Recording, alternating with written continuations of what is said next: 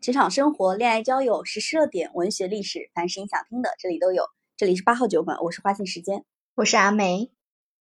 那今天我们的话题叫做“二零二二年那些了不起的他”。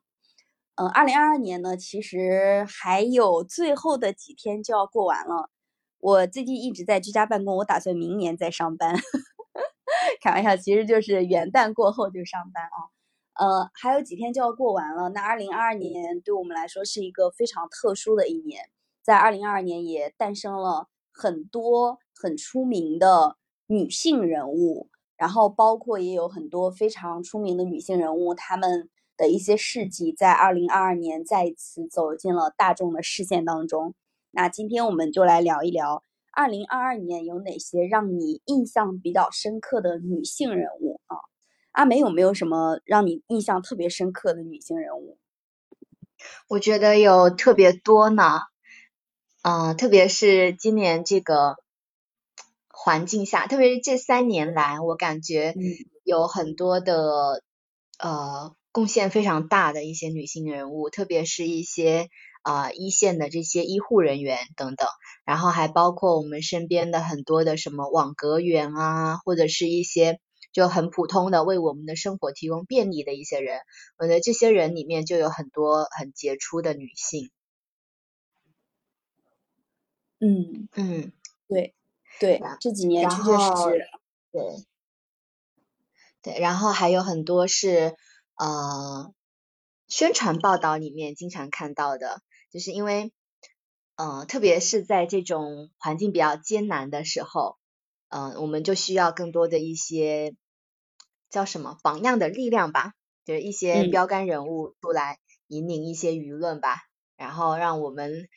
可以从他们身上看到一些光辉的形象，获得一些力量吧。所以这这几年我感觉像类似于这种的宣传是有很多的，然后也看到了很多很优秀的女性，比如说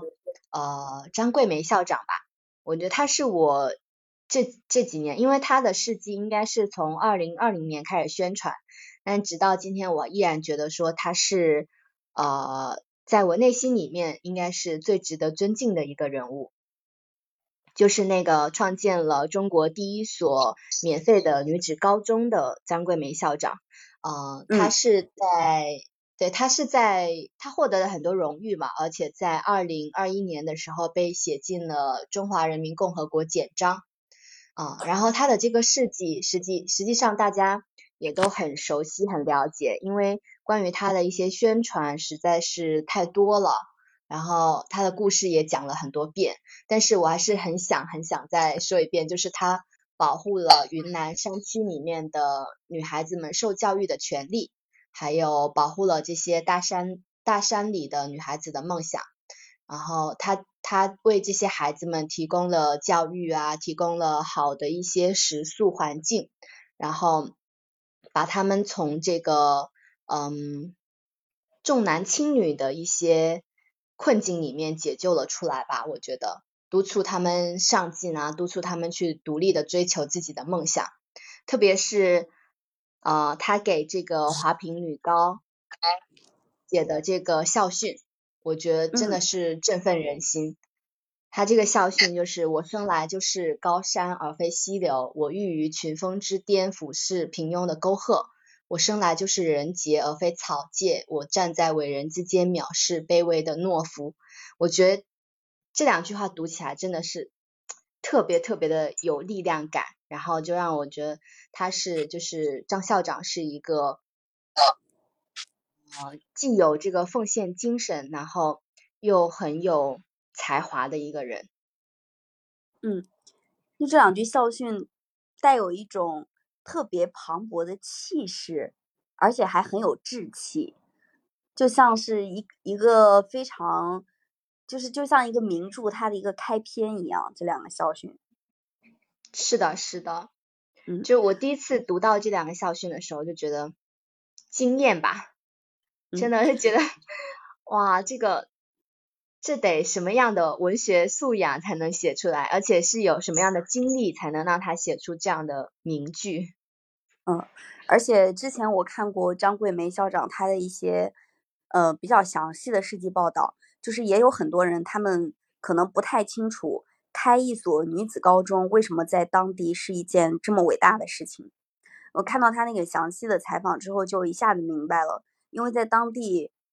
就是没有这样的教育意识，女生大部分在小学读完之后，很多人就直接回家放牛了，然后或者说是。帮家里面打打杂干农活，然后很早的时间就结婚了，然后立刻马上就生孩子。他们是一代一代的就在那个大山里面，根本就不太可能有什么出人头地的就这种机会。所以张桂梅校长她是一家一家劝说那些家长把他们的孩子送到学校里面来读书。那他给予的并不仅仅是免费的女子高中，最关键的是在当地连免费的学校。很多的父母都会认为，呃，他这是一种，就这是一种负担，因为这个女孩子她在读高中期间，他是没有任何的创收的，就对家庭来说，他没办法做农活，他也没办法把这个女生的彩礼用来去贴补家用，所以这在当地其实是很难的。我看到有一个故事，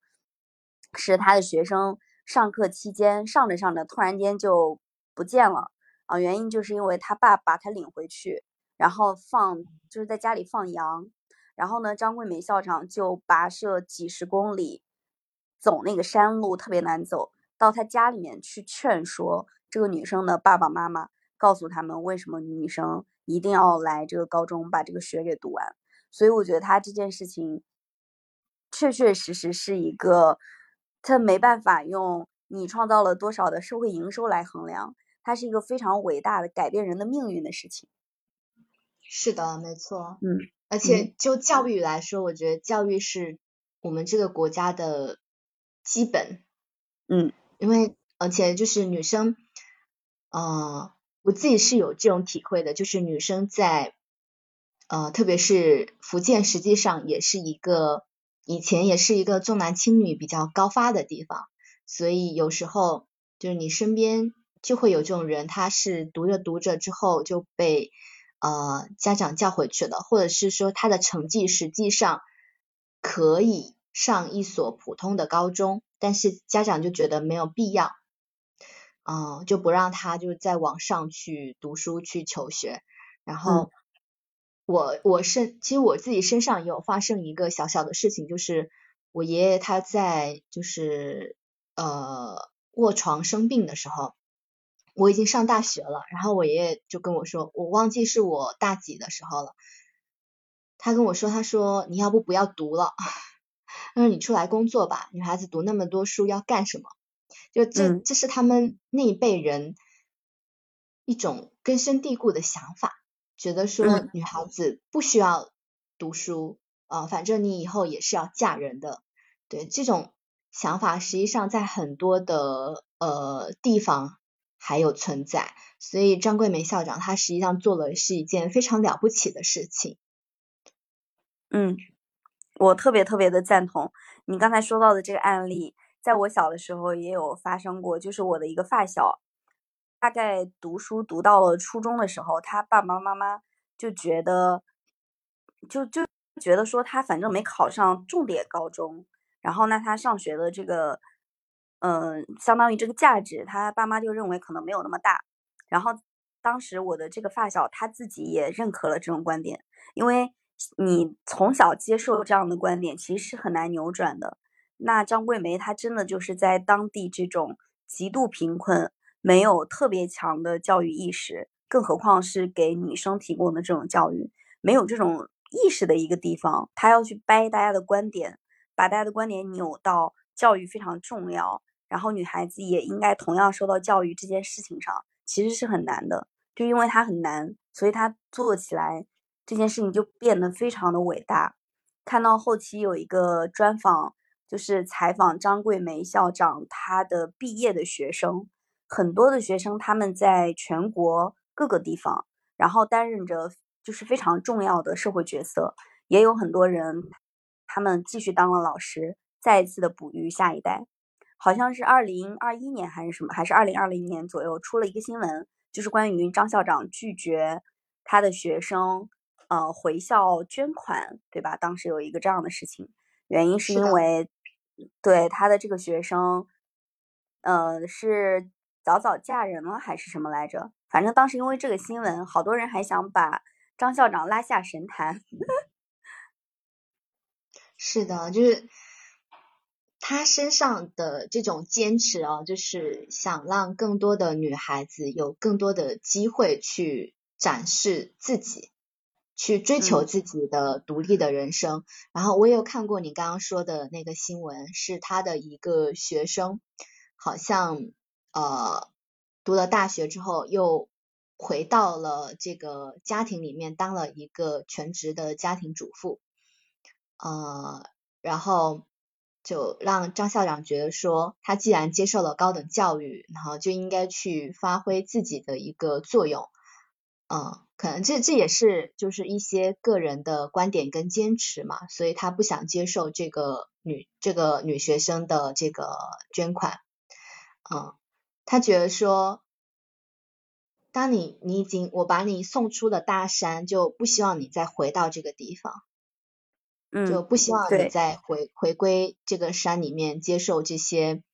嗯不太好的一些氛围和环境吧。嗯，后来这个大家对于张校长的这种误解破除了，他这个破除是因为这个女生她自己主动站出来，她说她非常的理解张校长为什么这么说，然后她也讲了她自己其实并没有完完全全的放弃自己的人生。来全职做一个家庭主妇，当然全职做家庭主妇也不等于放弃人生啊，他只是这样子去解释。然后他说他自己又考了教师资格证，然后准备再次回归，嗯，就是再次拥有自己的事业。这个其实是跟张校长对于大家的期待有，呃，很大的就是相辅相成的作用的。所以说实话，我。在如果真的要票选二零二二年让你认为最感动的，然后我觉得最了不起的他，我也肯定要投张桂梅校长为第一票。对，虽然他不是在今年才呃展现出他的这些品质，他这些杰出的事情，他其实已经宣传了几年了，对吧？但是，对，他应该算是这几年里面就是留在我们心底最最。光辉的一个人物，一个女性角色。嗯，我也觉得，嗯，那除了张桂梅校长之外，其实二零二二年还有很多其他的非常优秀的女性角色。嗯，有一个对我来说印象也比较深的是前两天我们在直播间聊过的一位女性人物，叫王亚平。她是二零一八年和二零一三年啊，和二零二二年，她分别从。神舟十号和神舟十三号，啊，这两艘，呃，就是我们的航空航天事业的这个飞船上，然后出舱啊，这个是王亚平，就她也是一位女性角色，她今年是四十二岁。我对她，就是对于王亚平这个人物角色来说，我觉得她最最吸引我的地方是，第一个是她让我看到了。年龄在一个女性身上其实没有那么的，呃，就是影响力那么的大，像我们想象当中那样，好像女性应该在几岁到几岁之间做什么样的事情，然后你的事业应该在几岁到几岁有一个突破，你的包括你的个人的身体状态都不太可能在什么时间发生什么样的达到什么样的水平。但他整个的人物的这个风貌，包括他的精神状态，还有他做的事情，他从就他是王亚平，他是农村出生的，他在很小的时候，呃，就获得了这个体校，应该说体校的一个呃航天飞行员这样的一个资格。后来他又先后到北京大学读了硕士，然后现在是心理学的在读博士，同时他也是神舟十三号。航天航天飞行当中一个非常重要的角色，在去年哦，在今年他还做了很生动的太空课堂，就是给全国的人、全国的小朋友去讲解在太空当中的一些物理现象，就是我们书本上常常描述的那种现象。就总的来说，我觉得他在二零二二年对我个人而言，我感觉他属于是一个女性的。呃非常有力的榜样。这种榜样力量就体现在，好像他攻克的好是一个好像只有男性才能够把他攻克的就这种领域，然后同时他在这个领域里面做的还非常的棒，而且他整个人的状态，然后他整个人求知的向上的这种精神。并没有任何，就是让你从他身上根本感受不到任何年龄带来的那种局促和仓促，这个是我特别喜欢他的原因。我也知道一些王亚平的一些事迹，因为他是中国呃唯一一个两次上天的航天员，然后啊特别是女性航天员，然后他所就是代表的是一种。因为所有的航天员都是要经过很刻苦的一些训练的，而且就是要要保证说，呃，你作为一个航天员，很重要的一个就是你的心理状态要特别的稳定。对，然后因为你要就是你们独自或者是说你们三个人要在呃太空里面，就是这种不熟悉的一个环境下，嗯，生活半年左右，好像每次送上去都是一百八十天左右。然后在这一百八十天里面，你还要完成很多的一些呃航天的探索，还要帮忙收集很多的一些数据啊，或者是一做很多的实验。所以就是航天员的任务实际上是很重的，让王亚平他就完成的非常的出色，所以也是在我看来，确实也她也是一位非常呃好的一个女性榜样。嗯。嗯，王亚平她在出舱的时候，当时因为是直播出舱嘛，然后那个镜头就对准了王亚平的女儿，呃，就当时我就感觉，这这是我今年相对来说比较大的一个感受。我发现很多人会以为女性一旦成为了母亲，她身上的这种事业属性好像就会下降。就她，比如说她这个人，她一旦当了妈妈，好像她的。呃，事业，然后他个人的兴趣，他的爱好，似乎都要让位于他的家庭。但是，二零二二年，我这种感受会就是下会非常的明显，就是女性仿佛在成为了母亲之后，她的事业，然后她的整个对，就是她的个人兴趣，她的追求，并不会因为她成为妈妈而有所降低。反而会显得更有力量，这是我今年跟以前不一样的感觉。就包括我身边有很多人，对他们会担心，呃，结婚生子之后会不会影响到自己的未来？就很多人会有有这样的想法。但我今年我看到的，不管是新闻上的，呃，非常杰出的、优秀的女性人物角色，还是我自己身边的，我都有同样的感受，就是成为妈妈角色的人。他们在事业上，在个人的追求上的这种发展，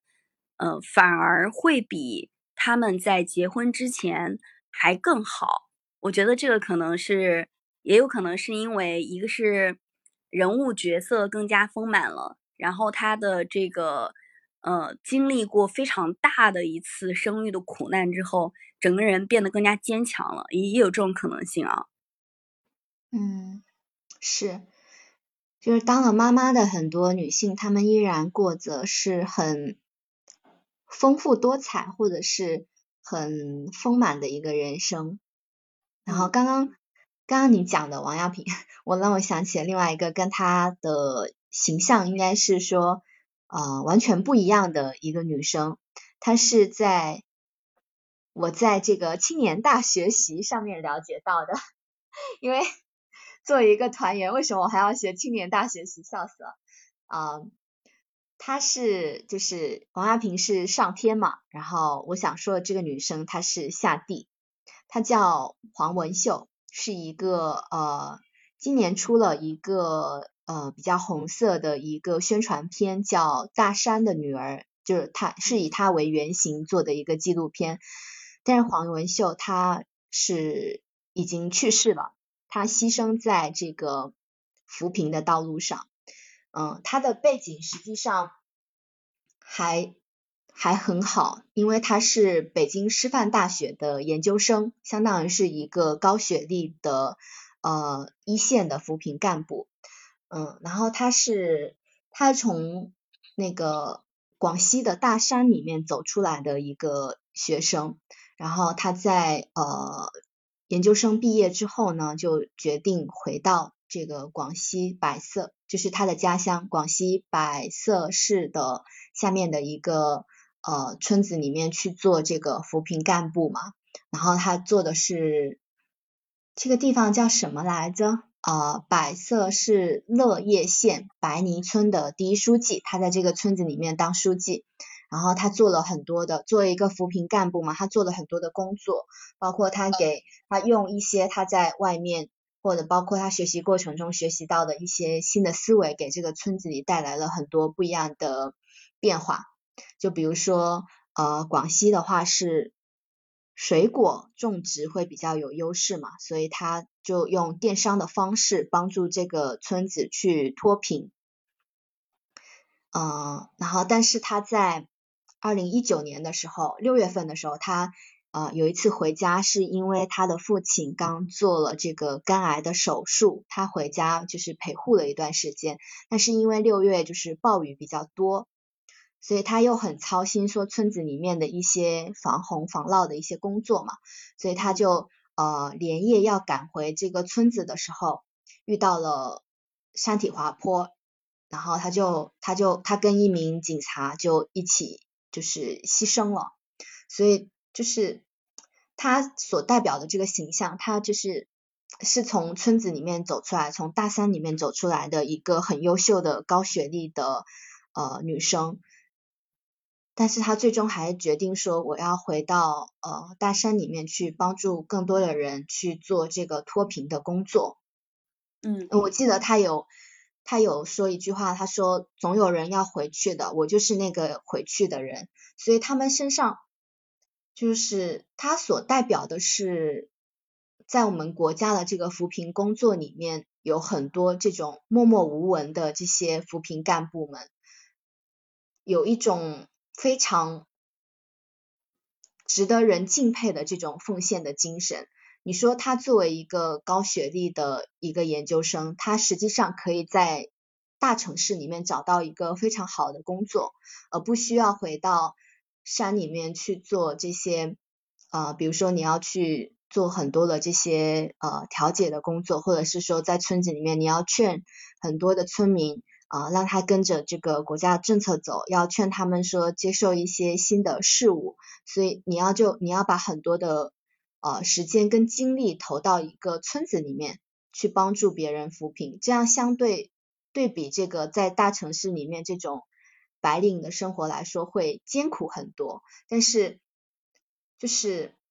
啊，他这种人我我自己感觉是非常难得的，因为我相信。就是我想说，我们这一辈很多人都有一种就是自我的或者说自私的一种感觉，就是我们不会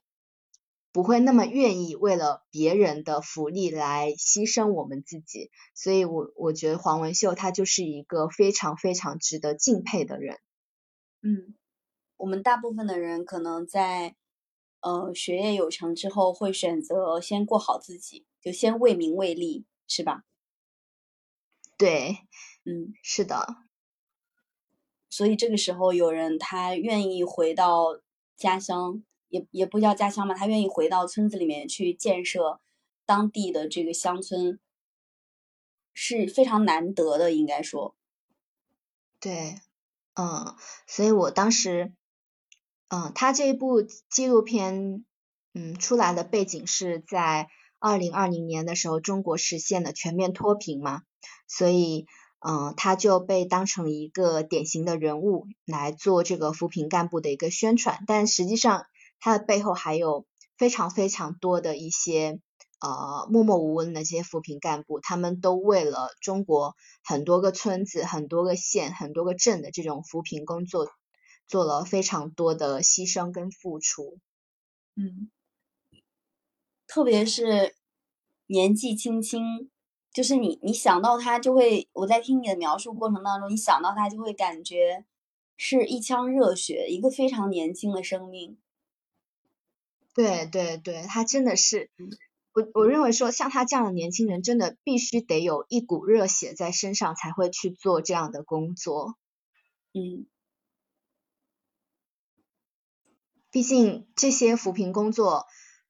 老实说，他们真的是不求名不图钱，就组织一号召，他们就去站到这样的岗位上去了。嗯。我最近也有也有这种很强烈的感觉啊，就是，嗯，我们国家有其实还是相对来说不算那么不算那么先进的，对吧？然后也看到非常多的网友在，特别是疫情疫情这段时间，然后在呃都想要润，就是到国外去生活。呃，刚好我最近也看了不少我们在建国初期很多伟人他们的一些人物传记。然后我自己有一个感受，就是很多人他其实就是放弃了那些非常优渥的生活，然后去选择了一条更难走的路，但这条路它是让大家去过得更好的，然后才有了我们现在相对来说不错的这种这种经济状态吧。最起码相对于我们国家在成立之前，然后这种这种话也可能听起来有点冠冕堂皇，但是它又确确实实是真实发生在我们身边的。是的，我们也不是说想要宣扬一些吃苦啊，或者是你必须得经历一番彻骨寒什么的这种吃苦文化，只是觉得说，呃，真的有人在替我们负重前行吧。嗯，是，嗯，嗯，而而且他们这种精神确实是很值得敬佩、值得被宣扬的。嗯，对。就这个社会也并不是只宣扬那些赚大钱，然后出大名的人，然后那些默默无闻的在为别人付出着的人，也确确实实很值得宣传。嗯，二零二二年其实还有很多其他的，呃，让就是让我们认为非常了不起的他，在二零二二年还有一位我觉得也非常值得提一提的很了不起的他是张伟丽。张伟丽有一句名言，就可能你也听过。他这个名言是在他打完拳之后，记者采访的过程当中，有人就问到说：“呃，你这么能打，那当你男朋友很可能会被家暴吧？”然后张伟丽就回了一句话：“张伟丽说，开玩笑，我们打人是要收钱的。”这是他出圈的一句话啊，他出圈出圈的一句话。但是他也是二零二二年。呃，我认为也非常值得和有必要提一提的一位女性人物角色。嗯，她是在二零一八和二零二二获得了两次 UFC 的世界级金腰带。这个金腰带的含金量是非常高的。可能大家对于金腰带的很多人对于金腰带的这个概念，都是来源于以前《爸爸去哪儿》的那个拳王邹启明，呃，叫邹启明还是是是叫邹启明吧？哦，好像是。哦，对，都来源于对他的这个印象。拳王是非常非常难当的。二零一八年的时候，张伟丽被邀请去参加国际赛，当时在呃，不管是国际上还是我们国家，其实都很多人都很怀疑他到底能不能打进这个决赛，因为在此之前，就在他之前是没有没有哪个女性人物角色拿过这个 UFC 的金腰带，而且我们国家的。呃，人就是这个身体的素质，就是亚洲人的身身体素质，跟嗯欧美国家，然后包括俄罗斯那边，其实比起来差异还是比较大的。所以，二零一八年张伟丽过五关斩六将，然后飞速的进入到了这个这个拳王比赛的决赛过程当中的时候，当时其实已经引起了很大的轰动。那二零二二年，他又再一次的摘得了这个 UFC 的金腰带。我觉得他身上也有一种非常强大的力量。首先，张伟丽他他他其实也是农村出身的。哎，我发现今年我们说的这些了不起的他，好像很多都是从农村出来的出来的小孩啊。哦，邹市明，对，邹市明，很多都是从农村出来的小孩。然后，张伟丽他在大概十七岁左右的时候就开始北漂，他的整个的打拳的方法都是他一开始。通过自学的方式去学成的，后来一步一步的打成了世界拳王，嗯，打成世界拳王之后，然后她整个人也并没有非常的飘。二零二二年再一次摘得了这个桂冠，而且她这个领域其实也是女性非常难以取得成绩的一个领域，所以二零二二年我觉得那些非常了不起的她当中，也必须有张李卫、张伟丽一员。嗯，那我觉得可以从从张伟丽扩大到很多的这些女性运动员身上，因为呃竞技体育嘛，在这些这些优秀的女性运动员里，就会涌现出很多呃这些杰出的女性，包括我们的中国的女足啊，然后包括女乒啊，女子乒乓球队，然后女篮。其实今年他们都取得特别棒的成绩，包括女足她拿了这个亚洲杯的冠军嘛，然后女篮也也打进了我们的那个奥运会，所以就是，嗯，我就觉得说竞技体育对他们对所有的运动员的要求都很高，但是呃，在一些杰出的女性运动员身上可以看出她们真的有一种拼命的一种气质。就感觉他们要拼命的练习，然后拼命的争取好的成绩，拼命的去比赛，然后有一种就是不顾一切的感觉。嗯，对，而且在竞技体育整个的比赛过程当中，你不拼命其实是很难拿到对应的成绩的。嗯，我之前看过有一个人他说这样一段话，我也特别认可。他说人类无非就是在两个领域里面去。不断的突破极限，一个是脑力，一个是体力。奥运会其实就是一种体力的代表，就包括今年二零二二年梅西刚刚夺得了世界杯的冠军，然后很多人都在网上发言说梅西终于圆梦了。呃，我感觉我也圆梦了，因为他是以三十五岁的高龄 夺得了这个世界杯的冠军，他挑战的是一种身体衰老的体力上的极限。然后包括奥运会整个过程当中，他也一直都在是以秒毫秒的这样的一个时间也好，这样的速度也好，来去不断的突破人类身体的极限。而体育竞技体育它带来的就是这种极限的突破的，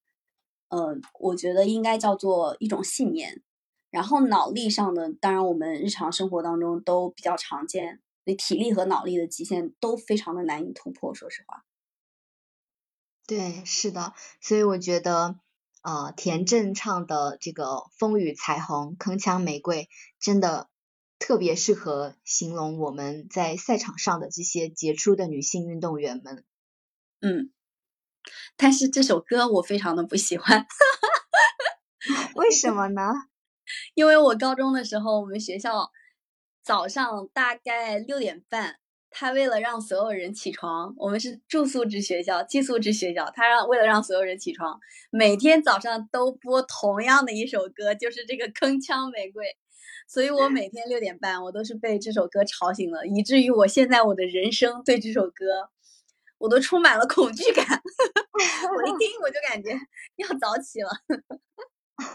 所以那句话说。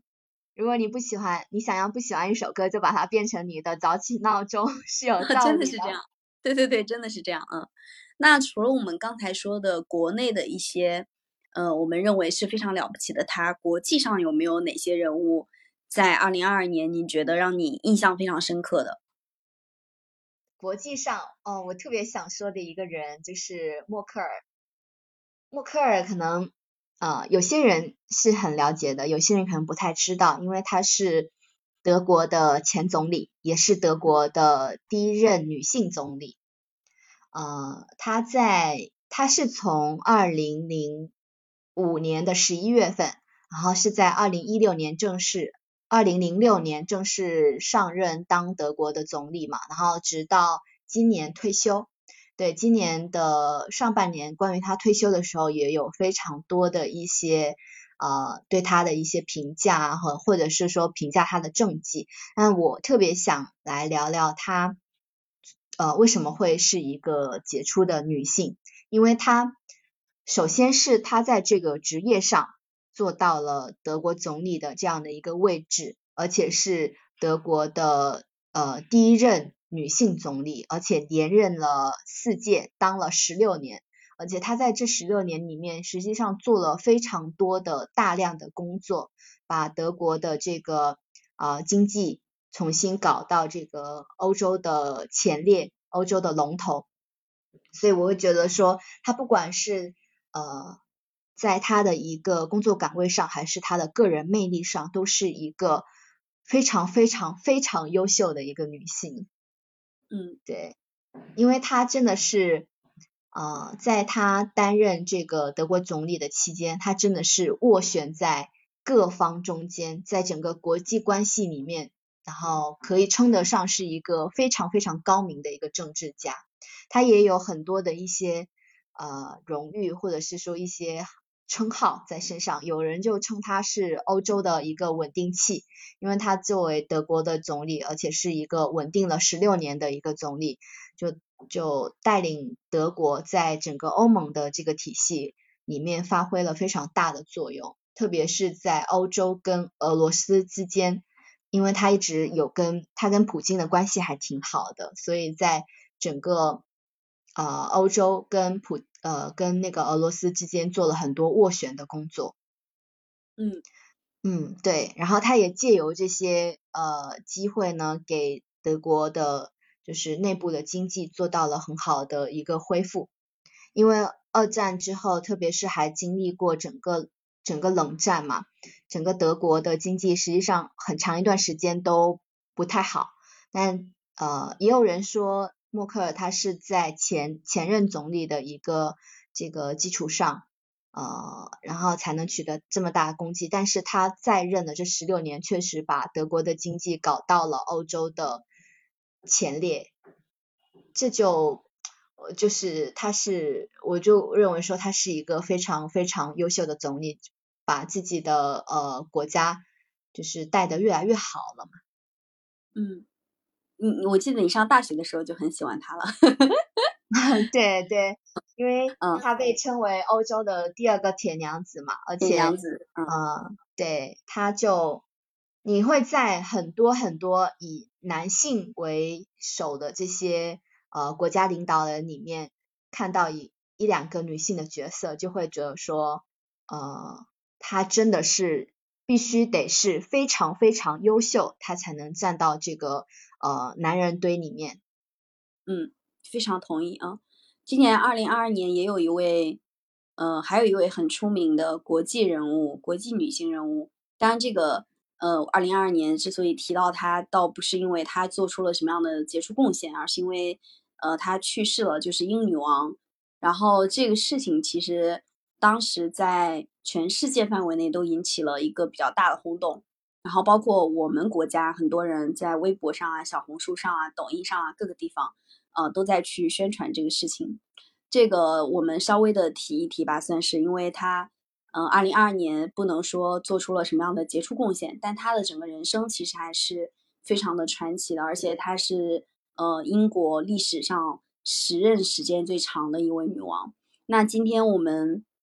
讲了很多二零二二年那些了不起的她。感觉这些人物还有蛮多的共性，就是他们身上都有一种很坚韧的，突破了他们那个领域一般人做不到的事情的这种，就是这种信念也好，然后这种精神也好，就能给你很大的鼓舞。对，是的，我们刚刚所讲的一些，呃，不管是呃大到这个德国总理，小到小小的一个村官。反正他们身上都有一种很强大的一种女性的力量，嗯，不管是呃面对这个，他们有比较很坚定的一个目标，就知道自己想要的是什么，然后会义无反顾的往这个目标去走。我觉得这是他们身上就是有让我觉得很需要学习的一个点。嗯，而且我发现我们自己在选。二零二二年，我们认为那些非常了不起的他的时候，跟我们自己日常的一些呃想象当中自己以为的价值观还是有偏差的。你比如说，日常生活当中，你问这个人你想干什么，大家都会回我想搞钱，对吧？我想搞钱，然后我想怎么就是获得什么样的财富上的一些增长。但是我们真正再去评选二零二二年那些了不起的他时，我们选的都是一些在他们领域范围内做到非常顶尖的人，然后他们做到顶尖，或者是他们为别人做出了很大的贡献，这件事情跟他们创造了多少的现金流财富好像没有太大的关系。嗯，是的，但是他们身上有一些呃非常亮眼的一些闪光点，这可可能是因为我们都呃想拥有自己不曾拥有的东西，比如说呃很坚定的内心啊，很明确的目标，或者是说呃像张桂梅校长这种很我们所做不到的一些很高大的志向吧，嗯。我觉得也是的，就可能你，假如说有一天你回忆自己的人生，你有没有成为那个自己认为的了不起的自己？应该也是看自己有没有在一些领域里面做到比较突出，或者说是像我们刚才提到的张桂梅校长，还有你提到的那位黄同学，就是他们有没有做出对别人来说非常重要的事情？这个可能是一个非常很很关键的考量标准。嗯。是的，嗯，好，那也非常的欢迎我们的听众在评论区给我们留言，你所认为的二零二二年那些了不起的他，那些在你心里面呃非常重要的杰出人物。那今天我们的直播就到这里，拜拜，再见。